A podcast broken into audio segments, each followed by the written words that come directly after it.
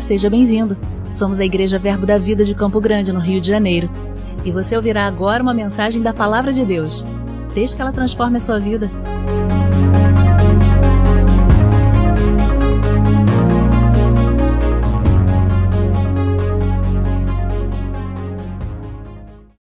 Aleluia. Que alegria, irmãos, poder estar aqui nessa manhã. Confesso que que hoje era a abertura da Copa, eu falei assim, gente, será? Mas você chegou aqui. Aleluia! Glória a Deus. Que bom que você veio, querido, porque a melhor parte ela não te será tirada. Aleluia. E se você ficou em casa e está assistindo sem condenação, não era esse o propósito do comentário. Aleluia. Muito poderoso, poderosa a palavra que o Renato nos trouxe.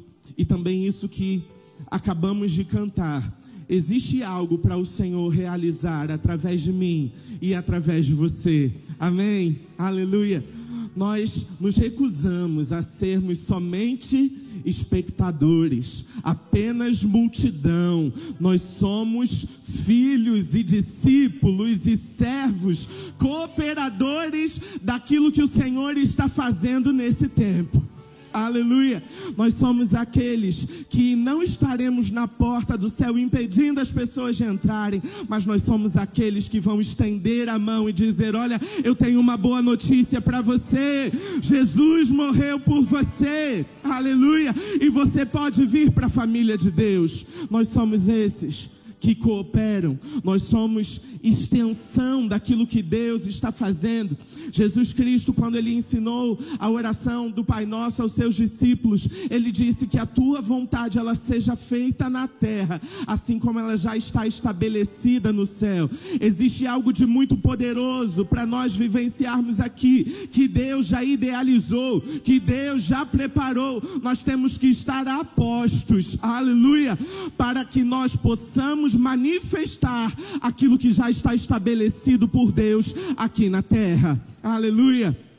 Essa vontade que já está estabelecida no céu, ela precisa de mim, ela precisa de você, como filhos, entendermos aquilo que o Senhor tem a realizar nas nossas vidas e nós obedecermos ao Senhor. Amém?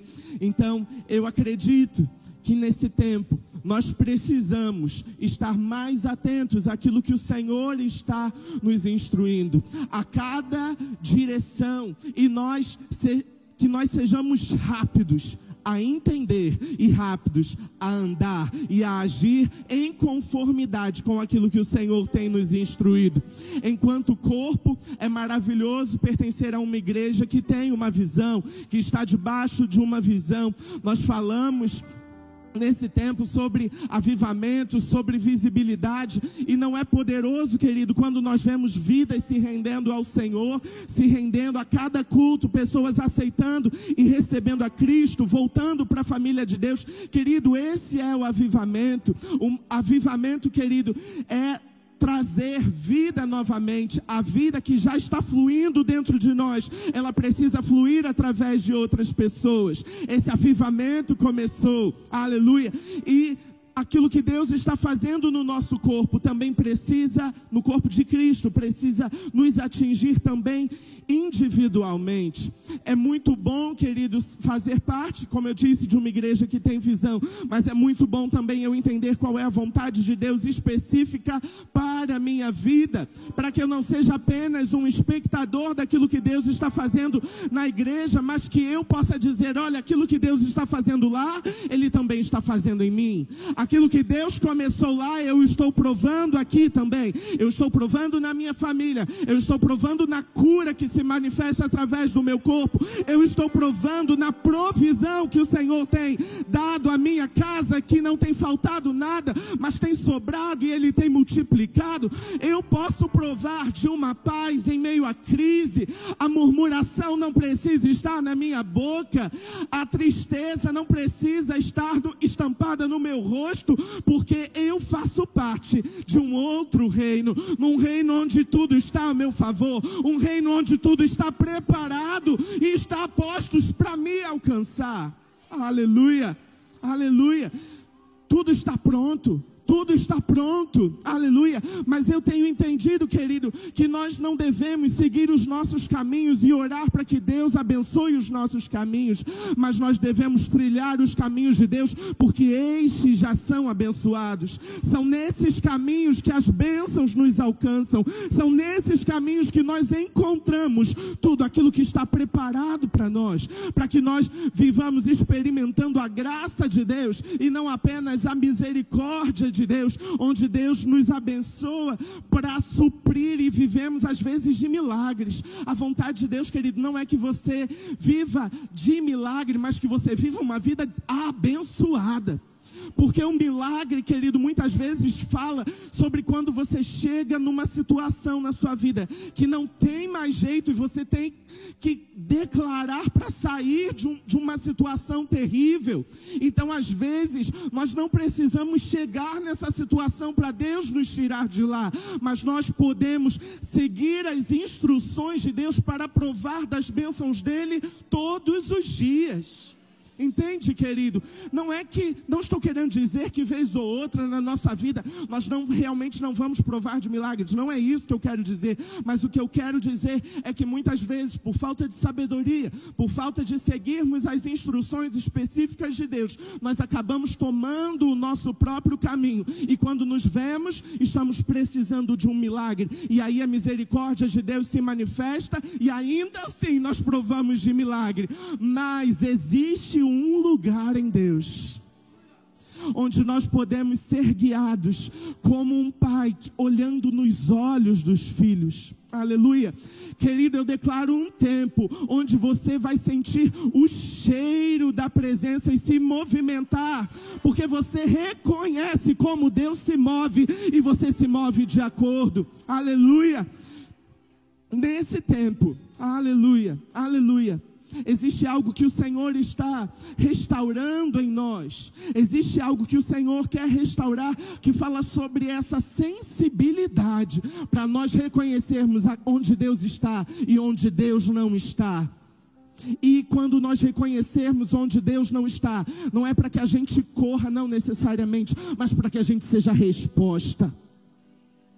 Porque, querido, nós podemos ver o mal e muitas vezes dizermos, ah, eu não quero estar ali. Mas às vezes o Senhor está permitindo que você veja o mal, discerna que o mal está ali, para que você se levante como resposta.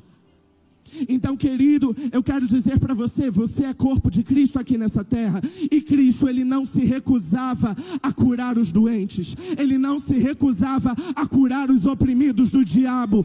Cristo, ele não se recusava a alimentar a multidão. Então, quando você ver algo que não está de acordo com a vontade de Deus, é porque o Senhor está dizendo para você: aquilo que eu te permito ver é onde eu te permito agir e atuar resposta para esse tempo. Resposta. O Senhor te chama nessa manhã de solucionador de problemas.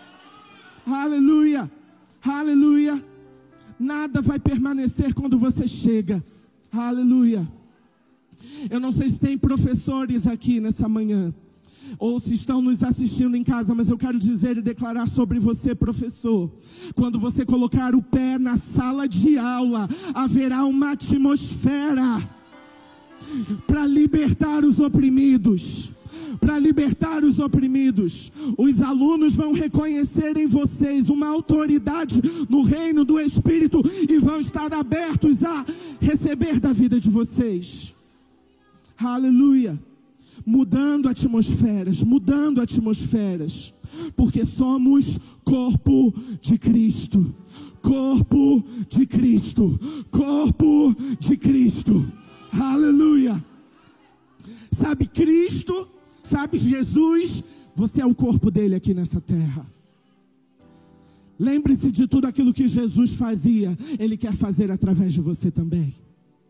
Puxa a memória, aleluia, todas as pessoas que foram colocadas diante de Jesus sem esperança, rechaçadas pela sociedade, rechaçadas pelos judeus, ignorados pela sociedade. Eu quero dizer, o Senhor, Ele coloca essas pessoas agora de frente de você, para que você seja representante do reino para essas vidas, apresentando um reino que é justiça, que é paz e que é alegria. Aleluia. Aleluia. Pessoas que estiverem confusas na sua identidade, elas não, são, não serão julgadas por você, mas serão levantadas por você. Pessoas que estão provando de miséria, elas serão abençoadas por você. Pessoas que estão entrando em depressão, porque não estão vendo resposta, elas encontrarão em você a resposta. Esperança para aquele que está cansado, luz para aquele que não encontra o caminho. Aleluia, aleluia. Efésios, no capítulo 1, vai dizer sobre como, desculpa, no capítulo 2, vai dizer sobre uma oração de Paulo.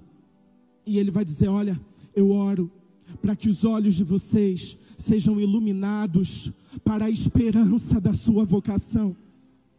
O que Paulo está dizendo é ali: olha, eu oro para que vocês entendam aquilo que vocês precisam fazer. Eu oro para que vocês entendam quem vocês são. Sabe, querido, uma parte daquilo que nós somos é entendermos que somos uma nova criatura, uma nova criação, estamos numa nova realidade. Sim, isso é uma parte. Mas uma outra parte da nossa identidade é entendermos que somos despenseiros de Deus.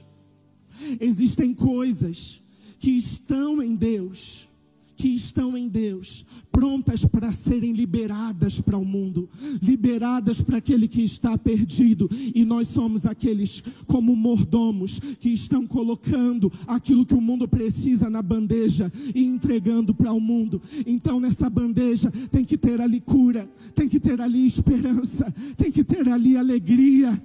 E para aquele que está triste, você diz: "A alegria que eu te apresento não é uma alegria do mundo passageira, mas é uma alegria em Deus. É uma alegria que não varia conforme a circunstância. A paz que eu tenho para oferecer para você é uma paz que não se abala com crise financeira, é uma crise que não se abala com as circunstâncias, com as notícias que estão nos jornais, porque Nessa paz você encontra segurança num pai que ama os seus filhos e que cuida das aves do céu, do lírio dos campos e muito mais, muito mais. Ele faz por mim e por você. Aleluia. E continuando ali na passagem de Efésios, ele, Paulo ele vai orar para que eles entendam que eles têm uma herança. Porque quando Deus nos chama, querido, Ele não nos coloca de mãos vazias, mas Ele nos equipa. Aleluia. Sabe, muitas vezes o diabo vai tentar fazer com que você tenha uma consciência de falta. Mas eu declaro sobre a sua vida uma maior consciência da provisão. Porque quando nós estamos com a consciência de falta, a gente muitas vezes tem medo de aceitar a vontade de Deus, porque a gente vai dizer: Pai, como eu vou servir na igreja se está faltando coisa na minha casa? Mas você precisa ter uma confiança naquele que te supre. Porque tem momentos que você vai ter que servir pela fé, crendo que Deus vai te prosperar. Tem hora, querido, que você não vai poder colocar a tua confiança na força do teu braço, mas haverá graça e provisão na confiança no Senhor. Então, se você entrou aqui nesse lugar como espectador, como alguém que vai à igreja semanalmente, e tem sido bom, mas eu quero dizer para você, querido, Deus está te chamando para uma nova fase, para uma nova etapa na sua vida, onde você vai dizer: Senhor, eu não quero estar apenas do lado de fora como espectador, mas eu quero entrar nesse caminho que é abençoado.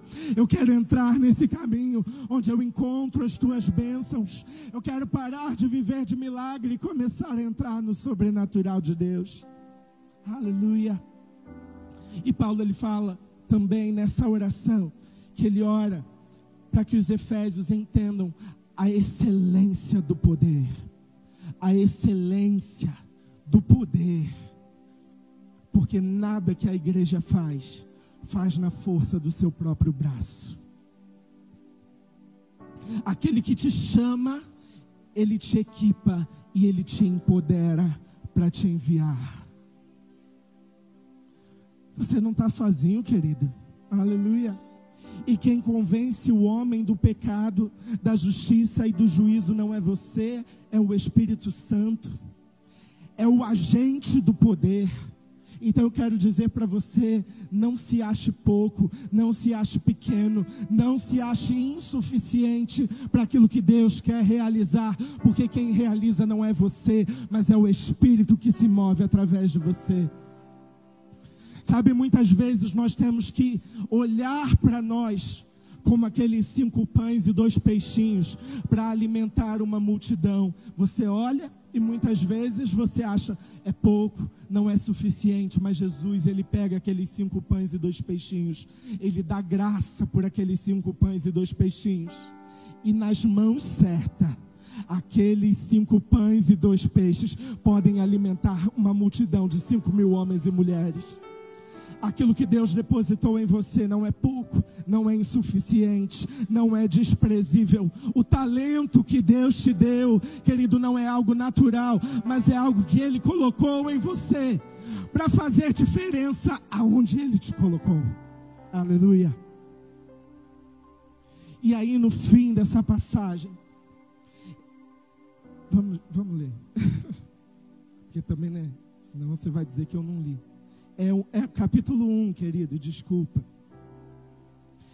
No capítulo 1, a partir do versículo 16, Paulo ele vai dizer: Não cesso de dar graças por vós, fazendo menção de vós nas minhas orações, para que o Deus de nosso Senhor Jesus Cristo, o Pai da glória, vos conceda espírito de sabedoria e de revelação no pleno conhecimento dele, iluminados os olhos do vosso coração para saberdes qual é a esperança do seu chamamento, qual a riqueza da glória da sua herança nos santos, e qual a suprema grandeza do seu poder para com os que cremos, segundo a eficácia da força do seu poder, o qual exerceu ele em Cristo, ressuscitando do, dos mortos e fazendo sentar à sua direita nos lugares celestiais acima de todo principado e potestade e poder e domínio e de todo nome que se possa referir, não, no, não só no presente século, mas também no, no vindouro. E pôs todas as coisas debaixo dos pés, e para ser o cabeça sobre todas as coisas, e o deu à igreja, o qual é o seu corpo, a plenitude daquele que a tudo enche em todas as coisas a gente vê três coisas aqui, que é uma comparação que eu quero fazer com você. Da mesma forma que nós somos um espírito, temos uma alma e habitamos num corpo, como esse ser que nós denominamos tripartido. Essa passagem, ela nos remete a uma comparação de uma igreja que é composta, que se move e que é relevante a partir de três elementos: Cristo, é o cabeça da igreja. A igreja é o corpo de Cristo. E o Espírito dá vida à igreja nesse tempo. Isso, querido, é importante porque a gente precisa entender. Porque o corpo, ele não tem vida própria. O corpo, ele obedece a estímulos que vêm do cabeça. E existe uma vida que opera nesse corpo, que faz com que esse corpo seja atuante. Então, Cristo é o cabeça da igreja, a igreja é o seu corpo, e o Espírito de Deus é a vida que opera nesse corpo. A gente vai ver que se nós somos corpo de Cristo, a gente precisa então olhar para aquilo que Cristo fazia. E em Mateus, no capítulo 4, no versículo 23, ou em Lucas, na, Lucas 8, na passagem que leu Renato, vai dizer que Jesus ensinava, curava e pregava. Por todo lugar ele ensinava. Por todo lugar que ele, ele, ensinava nas sinagogas, ele curava as multidões e ele pregava onde quer que ele passava. Então, se eu entendo que eu sou o corpo de Cristo, e quando eu olho para Cristo, Cristo ensinava, curava e pregava. Eu pergunto para você: o que é que você precisa fazer se você é corpo de Cristo? Porque muitas vezes nós olhamos para corpo de Cristo apenas no aspecto da unidade, mas às vezes nós precisamos nos ver como corpo de Cristo para entender o aspecto do propósito. Porque Cristo capacitou a sua igreja, a empoderou com seu espírito para que nós fôssemos suas testemunhas aqui na terra e para que nós fizéssemos as mesmas obras que ele realizou, e Jesus ainda é ousado e ele diz: ainda maiores. A gente precisa agarrar isso, aleluia. Porque quando eu agarro isso e eu entendo que andar nessas obras faz parte de quem eu sou, eu elevo o meu nível espiritual para que eu consiga ver essas coisas se manifestando. Amém? E em Atos, no capítulo 10, versículo 38, Pedro ele vai pregar e ele vai dizer sobre Jesus que Jesus andou por toda parte, fazendo o bem e curando todos os oprimidos do diabo, porque Deus era com ele. Deus é conosco e todos os oprimidos do diabo, quando estiverem perto de nós, terão que receber dessa porção que está sobre as nossas vidas. Mas e se não receber? É a pessoa com Deus, querido. Mas a nossa parte, nós não podemos negar a nossa essência. E a nossa essência é ser corpo de Cristo. A pessoa triste não pode permanecer triste perto de você. Não pode. O murmurador, ele não pode continuar murmurando perto de você. Não pode. Se alguém tiver sem esperança com, as, com qualquer cenário financeiro, com dívidas que possa estar passando, qualquer coisa, você precisa dar a essa pessoa uma boa notícia. Porque todo aquele que o diabo quer oprimir, quer roubar, quer matar, quer destruir, você é aquele que diz: não no meu turno. Aleluia. Aleluia. Aleluia. Perto de você não. Aleluia. Precisamos estar atentos. Estar atentos, porque o diabo é aquele que faz levantar tempestades para as pessoas acharem que vão sucumbir. E muitas vezes você vai precisar erguer a sua voz e mandar o mar se acalmar e as pessoas vão olhar as suas boas obras e vão glorificar o Pai que está no céu. Porque as pessoas vão ter experiências com Deus. Elas verão Deus, elas conhecerão a bondade do Pai quando você obedecer aquilo que Deus tem para realizar através de você. Amém?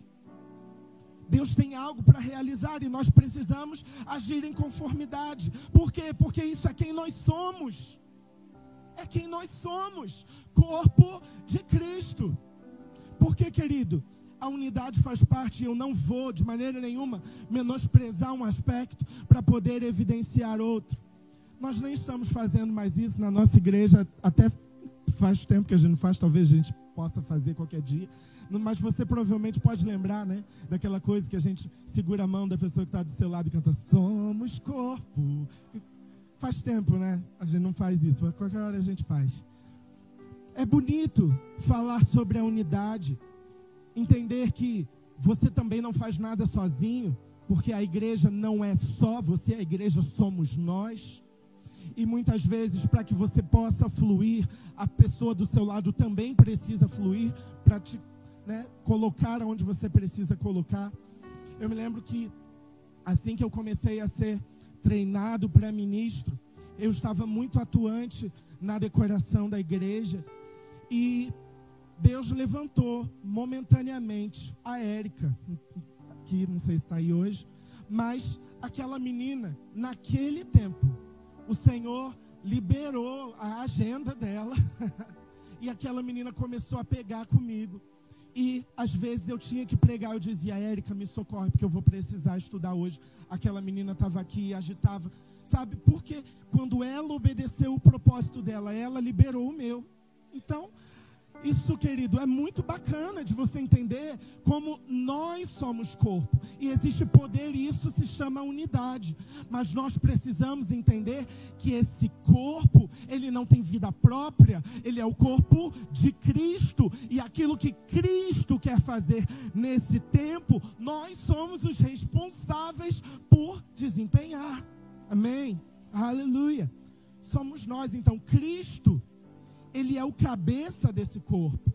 Se Cristo é o cabeça, é muito importante, querido, que você entenda como pensa Cristo, como age Cristo, que você seja inspirado pela vida de Cristo. Eu, eu querido, quando a gente para para ler as passagens dos evangelhos, a gente fica abismado com tamanha sabedoria. E eu quero dizer para você: o espírito de sabedoria que operou em Cristo pode operar nas nossas vidas também. Para que nós muitas vezes deixemos de ser precipitados e falar coisas através da nossa carne e comecemos a falar aquilo que Jesus gostaria que a gente falasse. Sabe que sabedoria era aquela que Jesus tinha quando levam para ele aquela mulher chamada adúltera? E naquele tempo, os homens estavam para ver Jesus mandar apedrejar. E se alguém podia mandar apedrejar, era ele que não tinha pecado algum. Mas existe uma sabedoria ali. Existe algo que a gente precisa admirar. Porque Jesus, ele não veio para condenar, mas ele veio para salvar o mundo. E nós precisamos ser esses que têm essa sabedoria de dizer: quem não tem pecado, então, que atire a primeira pedra. Então aqueles homens começam a deixar cair as suas pedras e saem. E depois Jesus ele pode ter uma conversa séria com aquela mulher. E fala: mulher, onde estão os teus acusadores? E ali aquela mulher vê a graça. Ela tem uma aula prática sobre graça. E ali Jesus fala: olha, se eles não te condenam, eu também não vou te condenar. Mas faz o seguinte, e o impacto daquilo atinge aquela mulher. Então Jesus diz: Olha, vai e não peques mais. Então, não, entenda, querido, Jesus não passou a mão na cabeça daquela mulher, ele dá a instrução. Isso que aconteceu com você é para que você não peque mais. Mas existia mansidão, existia sabedoria, existia uma atmosfera que impactou a vida daquela mulher, e aquela mulher se sentiu compelida a mudar a sua história. Sabedoria, mente de Cristo. A mente de Cristo que olha para um homem e diz: Zaqueu, desce depressa, porque hoje me convém pousar na tua casa. Os religiosos até começaram a falar alguma coisa, falar outra.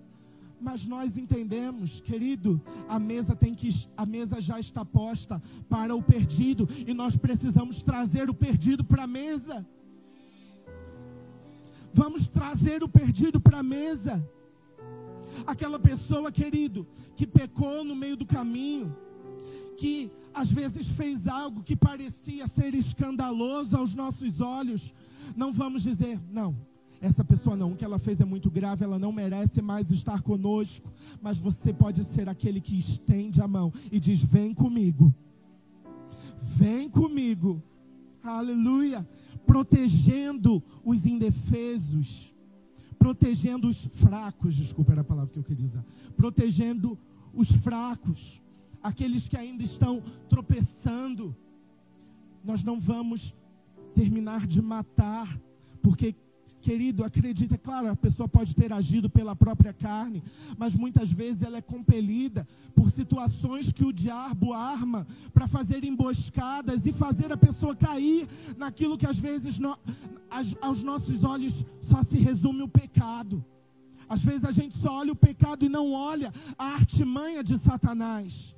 Por isso que eu disse, querido, eu declaro sobre a sua vida discernimento discernimento e sabedoria para saber como agir. Conexão com a mente, conexão com a mente de Cristo. E enquanto eu estava meditando sobre essa palavra, me subiu ao coração duas imagens. A imagem de um homem sonâmbulo, e ali, é, vamos pensar numa pessoa sonâmbula, é uma pessoa que ela está dormindo, e ela começa às vezes a falar, às vezes ela até se levanta, às vezes senta na cama, tem gente que até anda, né? Você encontra a pessoa no meio da rua, mas quando você vai perguntar depois, aquela pessoa ela nem se lembra daquilo que aconteceu. Por quê? Porque a mente da pessoa estava desconectada das ações. E quando eu comecei a meditar sobre isso, eu fiquei pensando, pai, que esse não seja eu, onde a mente de Cristo está desejando algo e eu estou fazendo outra coisa sem consciência de qual é a tua vontade. Que não seja eu. O Senhor nos chama, querido, não para ativismo apenas, não apenas para ser servo, não apenas para servir como quem não sabe o que está fazendo. O Senhor te chama para servir com consciência daquilo que Ele deseja fazer através de você. Porque tudo, querido, na igreja e no reino se resume a pessoas. Tudo. Querido, quando alguém limpa o banheiro, se resume a pessoas. Quando alguém chega cedo e liga o ar-condicionado, se resume a pessoas. Quando alguém abre o estacionamento cedo, se resume a pessoas. É para servir pessoas. E nós não fazemos só porque fazemos, mas fazemos com consciência. A filosofia, inclusive, já tratou disso. Existia uma filósofa alemã chamada Hannah Arendt. E aquela mulher, ela olhou para a humanidade, ela falou existe na humanidade dois tipos de homem. E ela deu duas expressões em latim: homo faber e animal laborens. E ela diz: o animal laborens é aquela pessoa que trabalha na linha de produção. Ela tem que muitas vezes encher uma caixa, passar o durex, e ela faz aquilo porque ela tem que fazer. E ela começa a fazer. Movimento repetido, sem nenhuma consciência de por que está fazendo, sobre como está fazendo, ou se ela poderia fazer de um jeito melhor. Mas ela, essa mulher ela fala também sobre um outro tipo de postura que ela chama de homofaber. Ela diz que o homofaber, ela, ele é uma pessoa que ele não simplesmente repete a, a, ação que ele está fazendo, mas enquanto ele está fazendo, ele está pensando sobre aquilo que ele está fazendo e ele tem total consciência dos processos que estão envolvidos, de por que aquele produto chegou ali, por que, que ela tem que embalar daquele jeito. Ela pensa se existe um jeito mais fácil de embalar aquele produto, porque não faz só porque precisa fazer, mas faz com a consciência de por que está fazendo. Sabe, quando Cristo nos chama para uma grande obra e sermos corpo, Ele não nos chama somente com robôs, mas Ele nos chama para que nós tenhamos consciência do propósito, consciência da existência. Ele não quer que você faça porque simplesmente Ele precisa que algo seja feito. Ele faz porque Ele acredita em você. Ele faz porque Ele te chama de maneira ele te compõe e te forma de, de maneira maravilhosamente terrível, como dizem Salmos. Ou terrivelmente maravilhosa, enfim. O Senhor deposita algo de muito precioso na sua vida. E Ele quer que você tenha consciência de por que você é do jeito que você é. Para que você coloque a tua vida nas mãos dEle. E viva o melhor que você pode viver. Faça o melhor que você tem a fazer com os dons e talentos que o Senhor depositou na sua vida. Aleluia.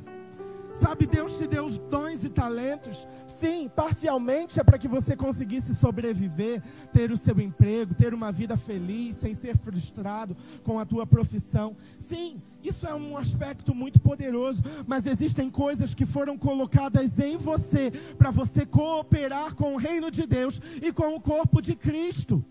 E ele diz, querido, você precisa ter consciência dessas coisas para que você não esteja aqui simplesmente servindo como um sonâmbulo, mas servindo com alguém que tem consciência do que faz, usando seus dons e talentos a favor do reino de Deus e fazendo o reino de Deus crescer e expandir.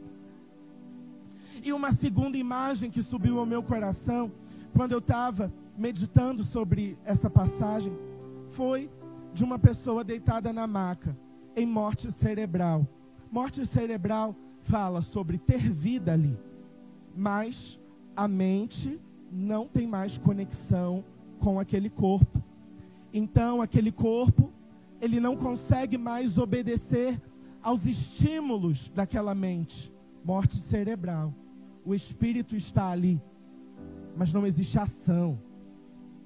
E o espírito começou a tratar comigo sobre um segundo perigo, que é o perigo de haver vida, mas aquele corpo não conseguir agir na vida que flui sobre ele. Sobre uma inatividade. Sabe, muitas vezes nós olhamos para a igreja por um olhar religioso. Eu não estou falando necessariamente da nossa igreja, estou falando de um modo geral, que às vezes a gente espera que a igreja ela tenha, ela seja uma organização filantrópica, que a gente exista para alimentar o faminto, que a gente exista para atender a todas as pessoas que batem na porta pedindo ajuda. Sim, esse é um aspecto e a gente não vai negar esse aspecto, mas a igreja tem que entender que existe um poder que opera nela. Quando a gente dá a comida, a gente não dá só a comida, entende? Quando a gente auxilia o necessitado, não é só, não é só uma ajuda material, mas é a manifestação do amor de Deus. Quando o Unidos fez a ação ali na, na, na escola Maria Montessori, quando nós estávamos nos preparando em um momento de oração, nós, eu me lembro disso e isso me marcou. Nós falamos ali, sabe, que nós não sejamos apenas pessoas levando mantimento para famílias necessitadas, mas a gente seja a invasão de um reino de Deus, escancarando as portas do inferno na vida daquelas famílias. Nós temos que entender, querido, que existe um espírito de vida pronto e prestes para atuar. E nós, nós precisamos estar conectados com a mente de Cristo e permitindo que os estímulos dessa mente hajam e operem e atuem através do nosso corpo. Aquilo que o Senhor quer fazer nesse tempo tem a ver com uma restauração do fluxo entre a mente e o corpo. O Senhor está nos chamando nesse tempo, e eu digo isso pelo Espírito, querido, como igreja, para restaurar o fluxo entre a mente e o corpo. Uma igreja que entende os estímulos que estão vindo da mente e agem em conformidade com os estímulos que estão recebendo. Consciência de chamado e de propósito, para agir de forma certeira e específica agir de forma certeira, querido. E quando eu falo sobre isso, eu me lembro do, do ministério profético no Antigo Testamento. A gente poderia ler aqui, mas a passagem é um pouco grande. Se encontra no primeiro livro de Reis, no capítulo 18. E a gente fica abismado com a maneira como Elias se move.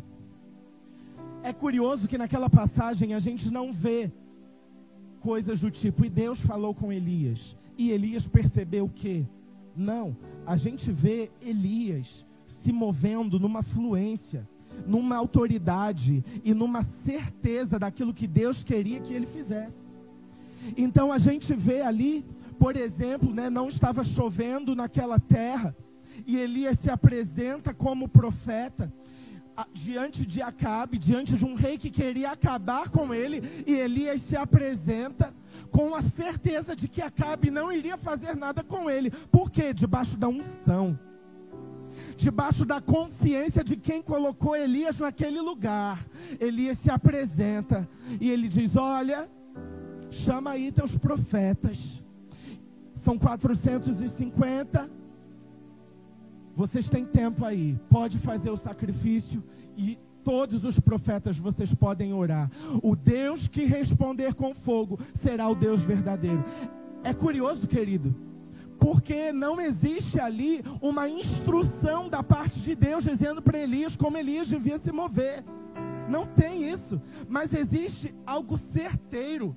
Elias tinha consciência de quem ele era e de como Deus e o seu poder iria respaldar Elias. Nós podemos nos mover nesse tempo quando nós estamos conscientes da vontade de Deus, nós podemos nos mover de forma certeira, sabendo que a unção vai respaldar o propósito. Aleluia. O Senhor está te chamando, querido, para você se levantar com ousadia, com ousadia, na certeza de quem você é da sua identidade, daquilo que Deus depositou em você, sabendo que o Espírito que habita dentro de você, que ressuscitou Jesus Cristo do, dos mortos, vai colocar debaixo dos pés da igreja todo o principado, toda a potestade. Quando Elias chega ali, ele humilha Baal. O príncipe desse mundo tem que ser humilhado quando você se levanta. Aleluia. Aleluia. Mas não é humilhado com deboche, com palavras simplesmente. Não estou querendo dizer que você tem que desfazer das pessoas que não servem a Deus. Mas a tua postura e a unção vão fazer o trabalho delas. Aleluia. Aleluia. E enquanto aqueles homens faziam o sacrifício, a Bíblia vai dizer que Elias ria, Elias zombava. Por quê? Porque Elias tinha convicção da unção e do poder que operava na vida dele. Aleluia. E Elias, quando chega a vez de Elias, aqueles profetas que passaram metade de um dia orando e nada aconteceu, Elias põe o sacrifício. E era o Deus que respondesse com fogo. E Elias ainda. E não tem, gente, não tem. Pode procurar, não tem. E disse Deus a Elias. E Deus instrui a Elias. Não. Elias chega e diz: bota água, pode tacar água.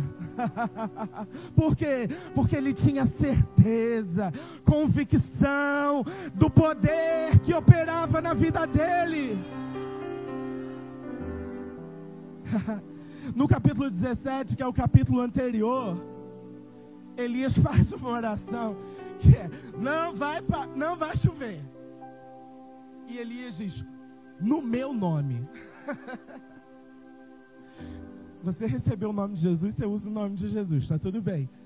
Mas Elias tinha uma convicção ao ponto de dizer: não é Deus mandou parar de chover, não é do meu nome porque eu sou representante de Deus e desse reino. Aleluia. eu quero dizer, querido, você vai poder começar a dizer essas coisas em todos os aspectos da sua vida que tentam negar a tua identidade e negar a obra de Jesus na tua vida toda conta, todo boleto que tentar dizer para você que você vai começar a entrar em dívida, você vai poder fazer como Elias, tão certo como vive o Senhor. Não serei envergonhado. Aleluia. Quando o sintoma bater na porta, ou na porta de alguém da sua família, você vai dizer: Tão certo como vive o Senhor, porque a unção respalda. A unção te respalda, querido. Então, se precisa haver uma reconexão, uma restauração do fluxo dos estímulos da mente para o corpo, a Bíblia ensina como a gente faz isso. E se chama oração em outras línguas. o Senhor está, eu estou falando muito isso, mas Ele está mesmo, nos chamando para intensificarmos a oração no Espírito. A prática da oração em línguas crescendo na nossa vida. Por quê? Porque isso, isso aumenta a consciência da mente de Cristo. Aumenta a consciência daquilo que Deus quer que a gente realize agora. Oração em outras línguas. Oração em outras línguas. Para que o Espírito que perscruta as profundezas de Deus, como diz 1 Coríntios no capítulo 2. Esse Espírito que sabe tudo que Deus quer fazer nesse tempo. Pegue todas essas informações e deposite elas dentro de nós.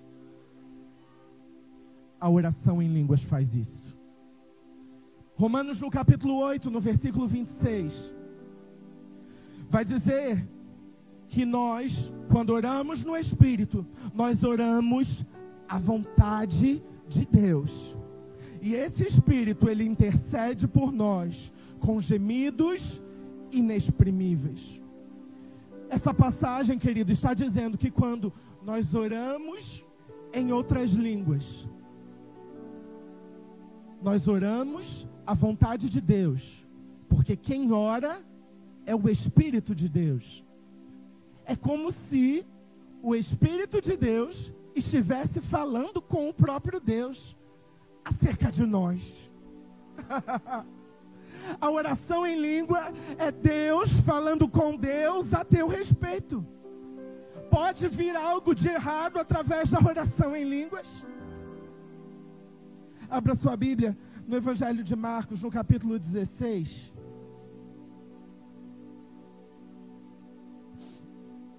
Aleluia. Marcos, no capítulo 16. Essa passagem é a mesma passagem que está descrita em João, no capítulo 20, no versículo 22. Ali em João 20, 22, vai dizer que Jesus sopra sobre os discípulos o seu espírito. Então havia ali em João no capítulo 20, no versículo 22, uma primeira porção do Espírito sendo dispensada sobre a vida dos discípulos. A gente entende que ali naquele momento, só para te contextualizar, Jesus já havia morrido e ressuscitado, e ele está com os seus discípulos e ele sopra sobre os seus discípulos o Espírito. Nós entendemos que nesse momento é uma primeira porção que nós entendemos que é o novo nascimento, a vida de Deus voltando para o homem. Mas nessa mesma passagem, nessa mesma ocasião, descrita em Marcos, no capítulo 16,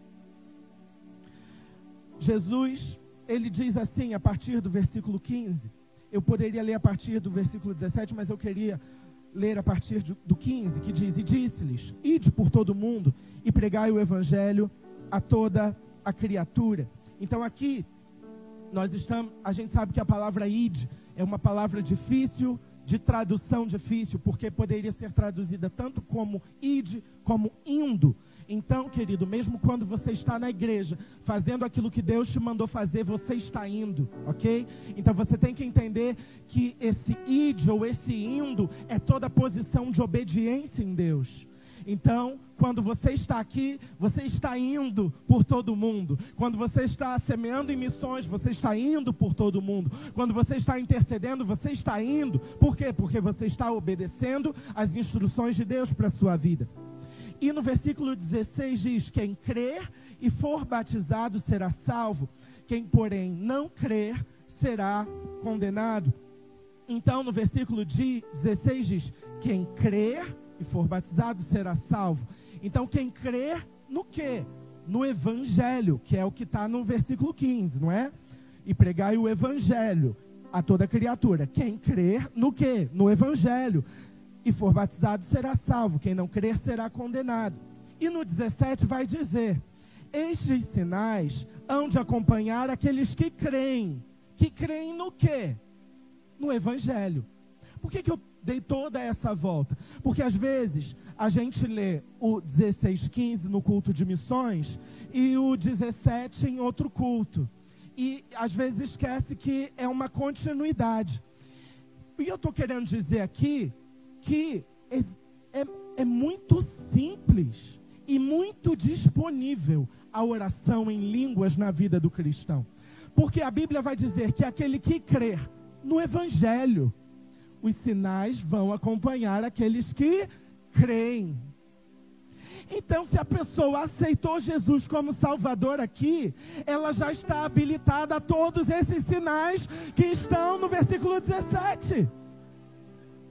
Eu digo isso, querido, porque existe um engano um engano, onde as pessoas acham, eu ainda não posso orar em línguas porque eu de não deixei de fazer isso, eu não posso orar em línguas porque eu ainda não parei de fazer aquilo. Querido, mas quando você ora em línguas é que você se capacita para parar de pecar, para parar de andar na carne. Então não deixa o diabo trazer condenação na sua vida e dizer que a oração em línguas não é para você. Porque a oração em línguas é para todo aquele que crê. No que? No Evangelho. Quem aqui crê no Evangelho? A oração em línguas é para você. Quer parar de andar condenado? Ora em línguas. Quer parar de andar confundido? Ora em línguas. Quer deixar de estar fraco? Ora em línguas.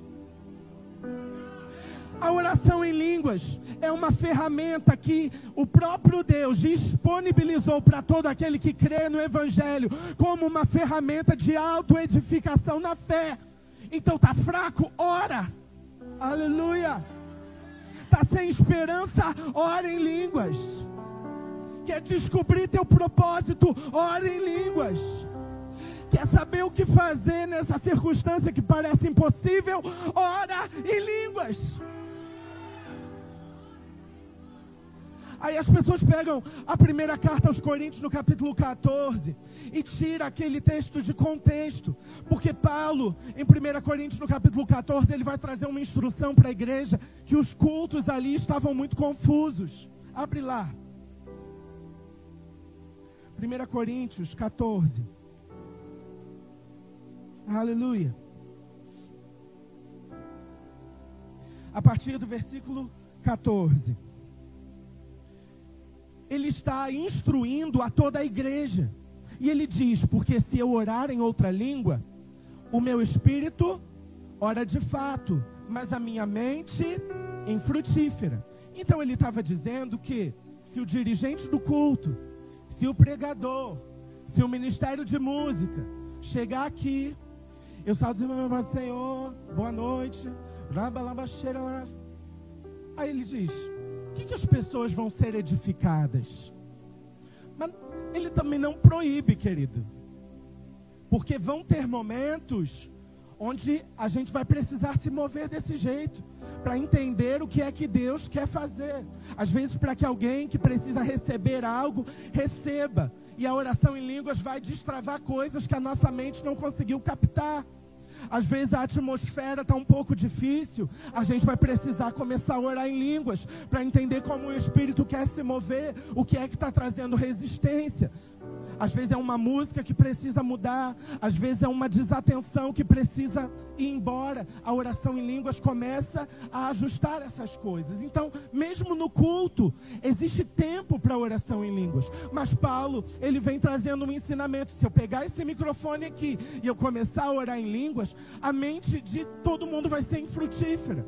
Como alguém que chegou aqui e não aceitou Jesus vai crer no evangelho se ela não ouviu o evangelho?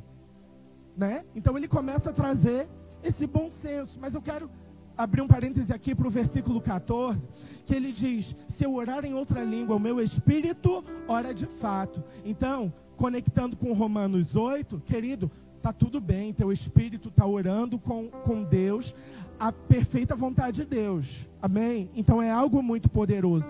E a minha mente fica infrutífera. E às vezes é bom que a mente fique infrutífera mesmo, querido. Porque nem sempre a gente sabe orar como convém. Então essa circunstância que parece impossível, você tem que parar de querer dizer para Deus como ele vai resolver. Começa a orar em outras línguas. Porque muitas vezes a oração em línguas não vai mudar a circunstância, mas vai mudar você para a circunstância. Vai criar estrutura dentro de você para passar por esse momento. Então, às vezes, a mente precisa ficar infrutífera mesmo. E é assim que a gente cresce na fé, porque a gente abre mão de, de querer ter consciência de tudo e de porquê. E a gente entra no ambiente de descanso. E no versículo 15 diz: Que farei, pois? Orarei com o espírito, mas também orarei com a mente. Cantarei com o espírito, mas também cantarei com a mente. E aí, no versículo 18, pulando um pouquinho, diz assim: Dou graças a Deus, porque falo em outras línguas mais do que todos vós.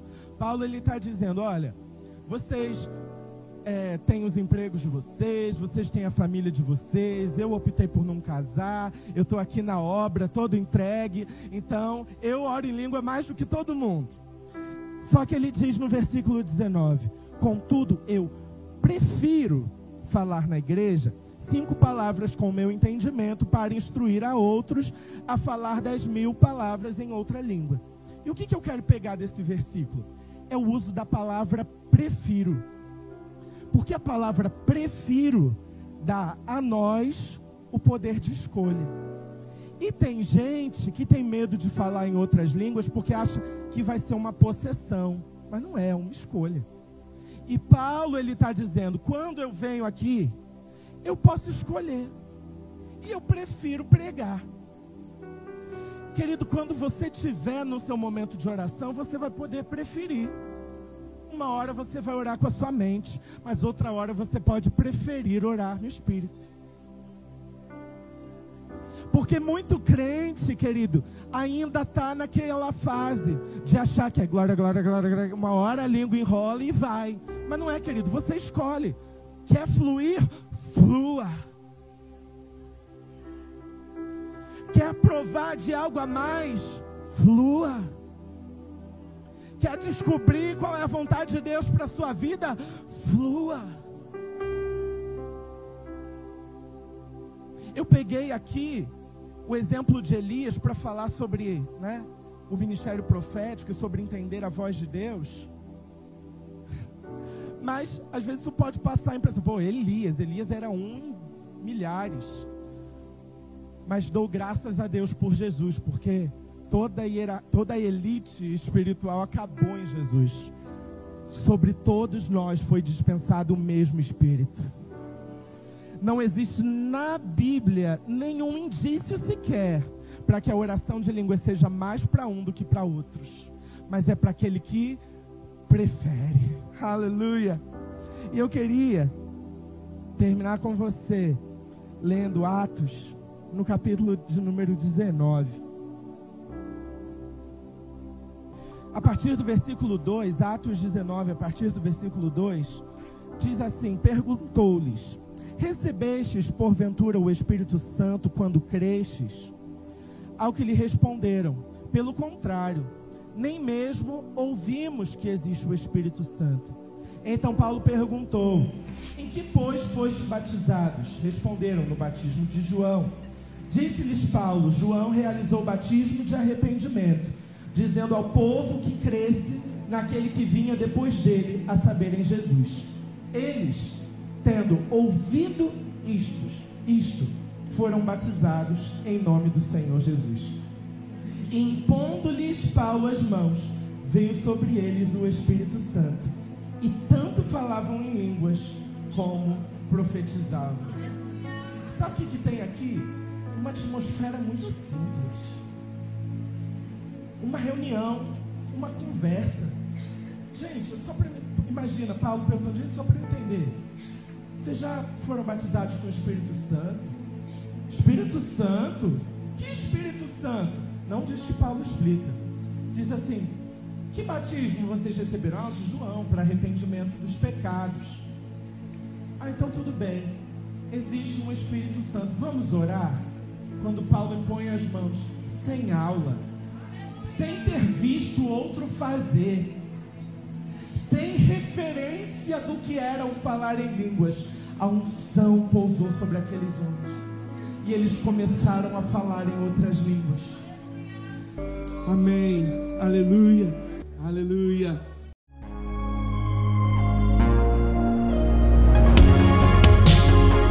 Ouça outras ministrações em nosso site verbodavida.com barra Campo Grande RJ. Nos acompanhe também em nossas redes sociais, Facebook, Instagram e YouTube.